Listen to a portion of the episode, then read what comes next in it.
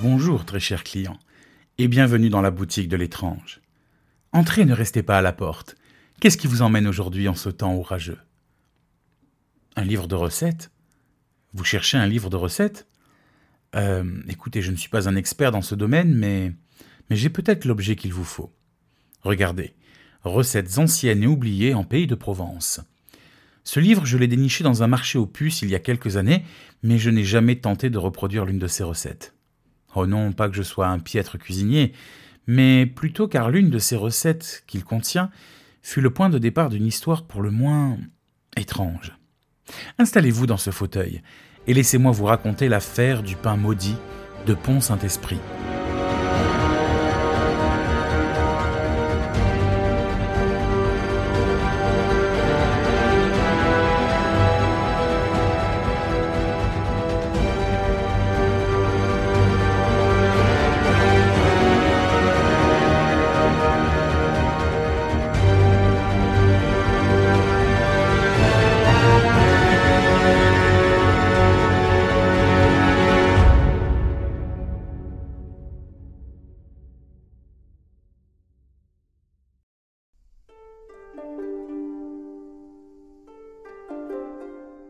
Pour comprendre l'énigme de Pont-Saint-Esprit, nous devons nous plonger dans les ruelles pavées de cette petite ville du sud de la France. Pont-Saint-Esprit est un lieu imprégné d'histoire et de mystère, situé sur les rives du Rhône, au cœur de la magnifique région de Provence. Cette paisible localité est habituellement connue pour ses marchés colorés, ses vignobles verdoyants et son ambiance provinciale chaleureuse. Mais en 1951, un événement étrange et inexplicable secoua cette tranquillité. Dans ce petit coin de France, une vague de folie s'est abattue sur la ville. Des habitants ont été pris de convulsions, d'hallucinations et de comportements étranges, tous attribués à la consommation de pain. Oui, le pain. L'aliment de base, symbole de la vie et de partage, est devenu soudainement un porteur de terreur. Certains résidents ont décrit des visions cauchemardesques, d'autres ont été plongés dans un état de stupeur inexplicable. Les rues, autrefois animées par des rires et des discussions, étaient désormais emplies de cris d'angoisse. Pont Saint-Esprit, paisible et charmant, était alors le théâtre d'une terreur indicible. Mais que s'est-il passé exactement ce jour-là? Quelle force mystérieuse a bien pu transformer ce pain quotidien en instrument de chaos et d'horreur? Dans les années 1950, Pont-Saint-Esprit était un endroit où le temps semblait s'être arrêté. Les rues pavées étaient bordées de maisons en pierre, témoins silencieux de siècles d'histoire et de légendes provençales. La ville vivait au rythme paisible du fleuve qui s'écoulait nonchalamment à proximité, apportant avec lui l'essence même de la vie. Mais un jour, une ombre s'abattit sur cette tranquillité. Les premiers signes étaient discrets, presque imperceptibles. Des habitants ont commencé à ressentir des maux de tête persistants, des vertiges étranges et des troubles de la vision. Certains ont vu des couleurs tourbillonner devant leurs yeux, tandis que d'autres étaient pris de nausées inexplicables. Au début, ces symptômes étaient isolés, confondus avec les maux du quotidien. Mais bientôt, ils se sont propagés comme un sinistre murmure à travers la ville endormie. Les médecins, déconcertés par cette maladie mystérieuse, furent confrontés à un phénomène énigmatique qui défiait toute explication rationnelle le pain, élément essentiel de la vie quotidienne, était devenu le vecteur de ces étranges afflictions. Comment un aliment aussi simple, aussi commun, pouvait-il se transformer en un instrument de terreur? Quelle force obscure se cachait derrière cette transformation soudaine, jetant un voile d'angoisse sur la paisible ville de Pont-Saint-Esprit? Dans l'ombre de l'histoire, des réponses se cachent peut-être, attendant d'être découvertes et comprises. Préparez-vous à un voyage au cœur de l'énigmatique épisode du pain maudit, où le mystère rencontre l'histoire et où la vérité reste insaisissable.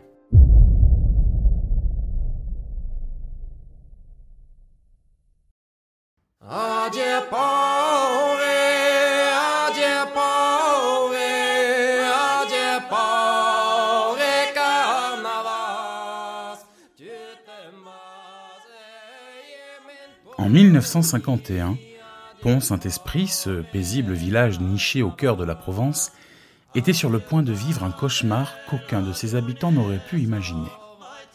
En cette journée du mois d'août ensoleillée, semblable à tant d'autres, les rues pavées résonnaient des bruits familiers de la vie quotidienne. Cependant, cette journée allait prendre un tournant sinistre, laissant derrière elle une empreinte indélébile sur la petite communauté. Les premiers symptômes inexplicables commencèrent à se manifester soudainement, comme une onde invisible. Des maux de tête lancinants et des nausées se propagèrent, plongeant les habitants dans un état de confusion et de désespoir. Certains rapportèrent des hallucinations terrifiantes, des visions de créatures dansant dans les ruelles désertes. Les familles furent déchirées par la maladie. Les membres autrefois unis se retrouvèrent isolés dans leur lutte contre l'invisible. L'odeur familière du pain fraîchement cuit, autrefois signe de réconfort, devint une source de peur, rappelant un temps où la normalité avait cédé la place à l'extraordinaire.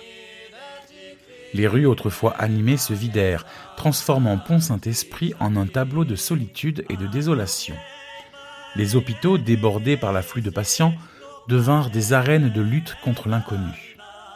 Les médecins se grattaient la tête, incapables de trouver un remède à cette énigme médicale.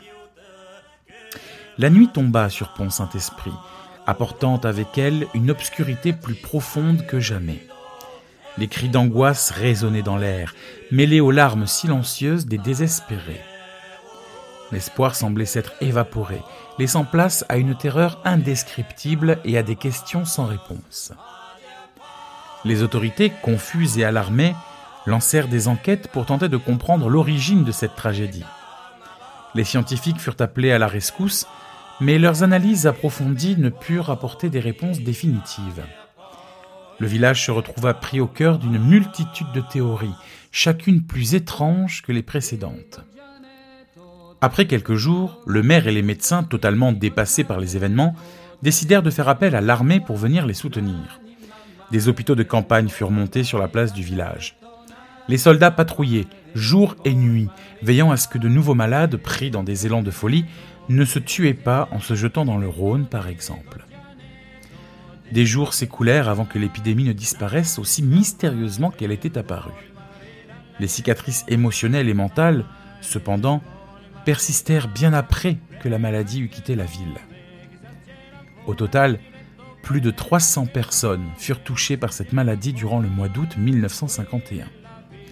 Certaines ayant guéri totalement, d'autres gardèrent des séquelles de longues années. Enfin, Cinq personnes perdirent la vie dans cette affaire étrange.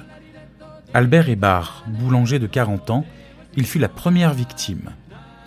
Auguste Bernard, 46 ans, livreur de pain. Maurice M, 25 ans. Lucienne Aurier, 46 ans. Et enfin, Germaine Rouvière, 52 ans.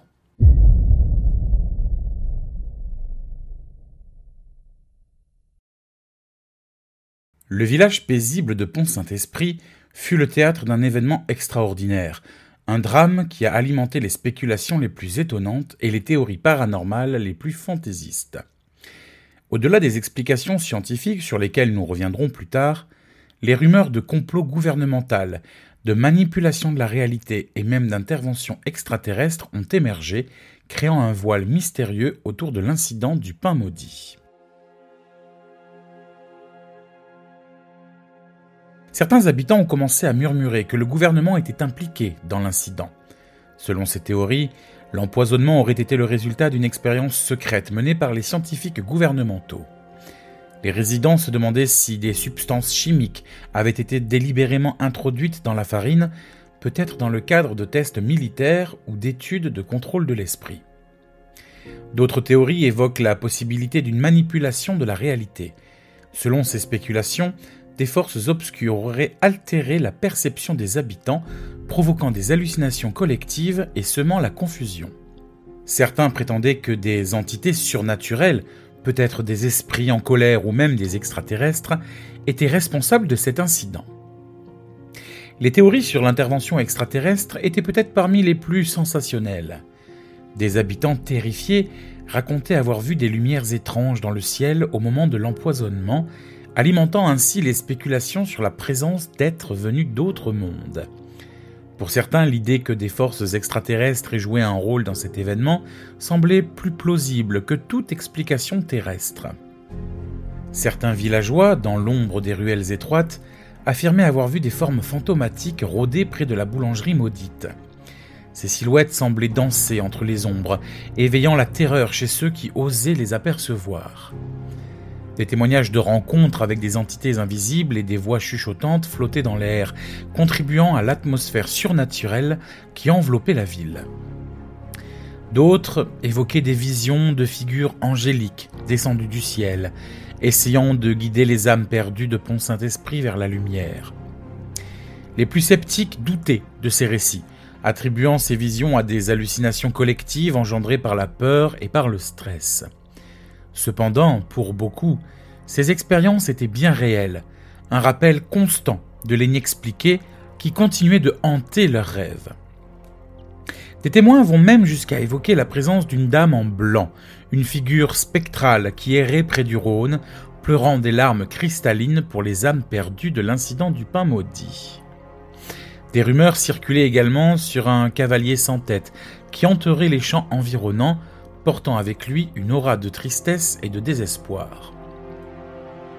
Certains chercheurs en paranormal spéculaient même sur l'idée que l'incident du pain maudit était le résultat d'une ouverture momentanée vers un autre monde, un portail interdimensionnel qui aurait laissé échapper des énergies étranges dans notre réalité. Selon ces théories, les événements étaient un avertissement, un signe que les frontières entre notre monde et l'inconnu étaient plus fines qu'on ne pouvait l'imaginer.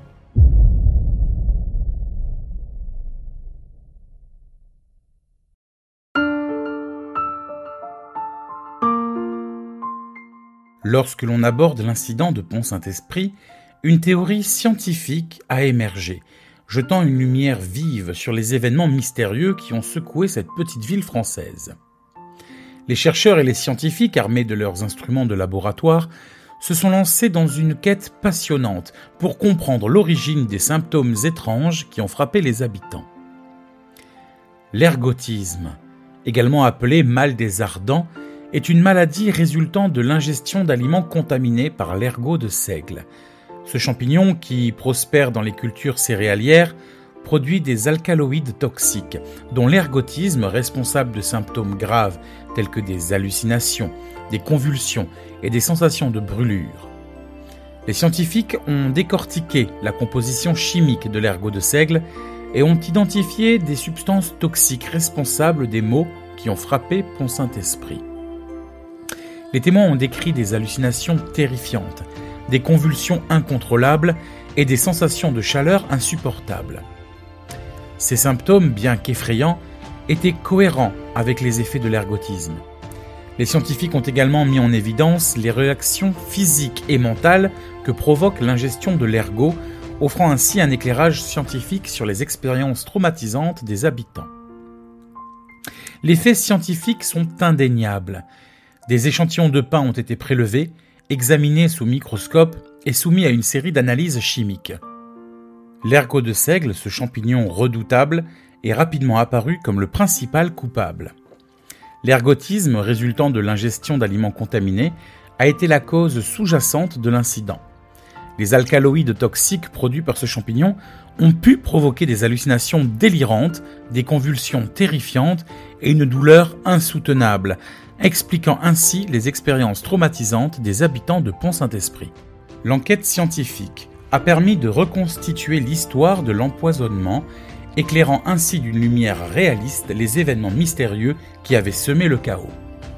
Cette conclusion, basée sur des preuves tangibles et une analyse scientifique rigoureuse, a mis un terme à l'énigme et a apporté une perspective pragmatique à un récit autrefois enveloppé de mystère. À la lumière de ces éléments, les historiens ont pu retracer l'histoire complète de cette affaire. Laissez-moi vous emmener avec moi dans un voyage à travers le temps. Au début des années 1950, cette ville, comme tant d'autres, vivait au rythme de l'agriculture et des récoltes saisonnières. Et pour comprendre l'origine de ce drame, il est essentiel de se plonger dans les subtilités de l'agriculture de l'époque. Les récoltes de seigle, l'une des cultures les plus répandues dans la région, étaient soigneusement stockées dans d'immenses greniers. Pourtant, malgré les précautions prises, l'humidité excessive, les erreurs de stockage ou même le moindre relâchement dans les mesures de préservation pouvaient favoriser le développement d'une menace invisible, l'ergot de seigle. L'ergot, ce champignon redouté, trouve des conditions idéales de croissance dans l'humidité et la chaleur. Les grains de seigle, même soigneusement conservés, n'étaient pas à l'abri de sa présence insidieuse. Ces grains contaminés, transformés en farine, se retrouvaient ensuite dans le four des boulangers locaux, prêts à être cuits en un pain quotidien. Ce pain, pourtant si commun, allait devenir le vecteur de ce mystère. Dès les premiers symptômes, les autorités médicales furent immédiatement alertées. Des analyses furent menées, des témoignages recueillis. Cependant, alors que les scientifiques s'efforçaient de comprendre cette épidémie, les théories paranormales commencèrent à émerger. Pourtant, c'est bien en se plongeant dans la science que nous trouverons les réponses à ce mystère. L'ergotisme, résultant de l'ingestion d'ergot de seigle, était bel et bien la cause des symptômes observés. Les composés chimiques produits par ce champignon toxique pouvaient déclencher des hallucinations et des convulsions, expliquant ainsi le comportement étrange des malades. Mais pour comprendre comment l'ergot avait trouvé son chemin dans les greniers et les fours de Pont-Saint-Esprit, nous devons explorer les conditions environnementales. Les météorologues de l'époque observèrent attentivement les modèles climatiques de la région. Une période d'humidité exceptionnelle au mois de juin avait favorisé la prolifération de l'ergot dans les champs, contaminant ainsi les récoltes. Alors que la ville était plongée dans l'obscurité de l'énigme, la lumière de la science finit par percer l'ombre. Les chercheurs identifièrent les symptômes, cartographièrent les conditions météorologiques et analysèrent chaque grain de seigle.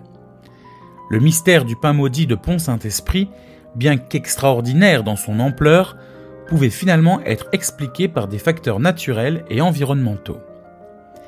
Ainsi, l'incident de Pont-Saint-Esprit devint non seulement une tragédie humaine, mais aussi un rappel poignant de la complexité du monde qui nous entoure. Les vérités scientifiques, bien qu'elles démystifient l'événement, apportent un éclairage sur la manière dont des circonstances extraordinaires peuvent parfois engendrer des événements inexplicables. Alors, tandis que le mystère se dissipe, il reste l'empreinte d'une histoire captivante, où la science et l'énigme se sont entrelacées, formant ainsi un récit à nul autre pareil.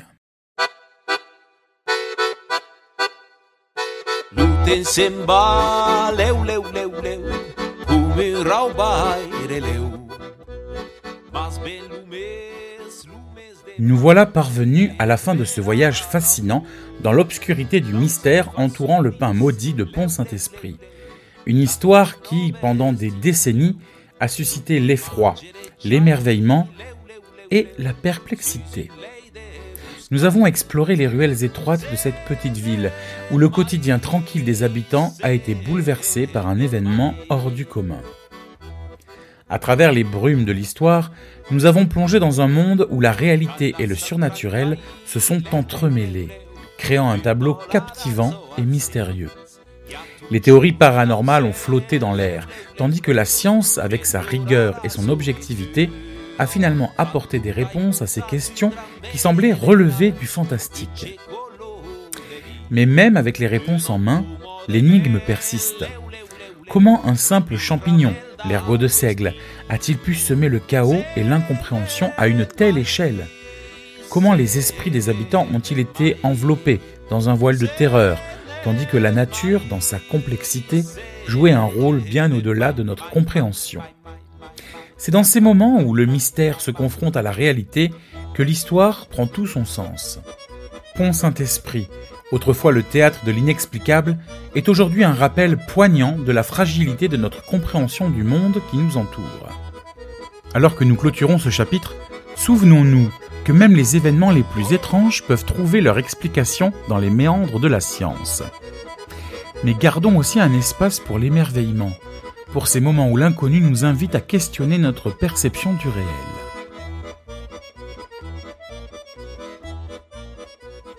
Je vous remercie, chers clients, pour l'achat de votre livre de recettes et je vous remercie de m'avoir accompagné dans ce voyage au cœur de la Provence.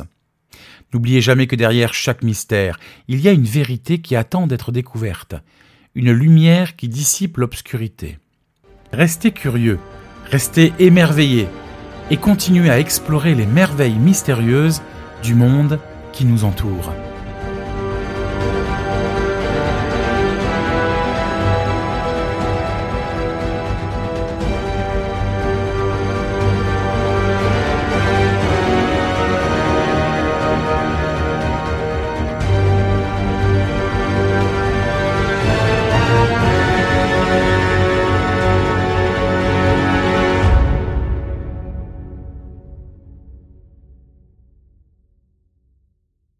Si le mystère de Pont-Saint-Esprit vous intrigue, nous vous conseillons le livre Le pain maudit, Retour sur la France des années oubliées de Stephen Kaplan.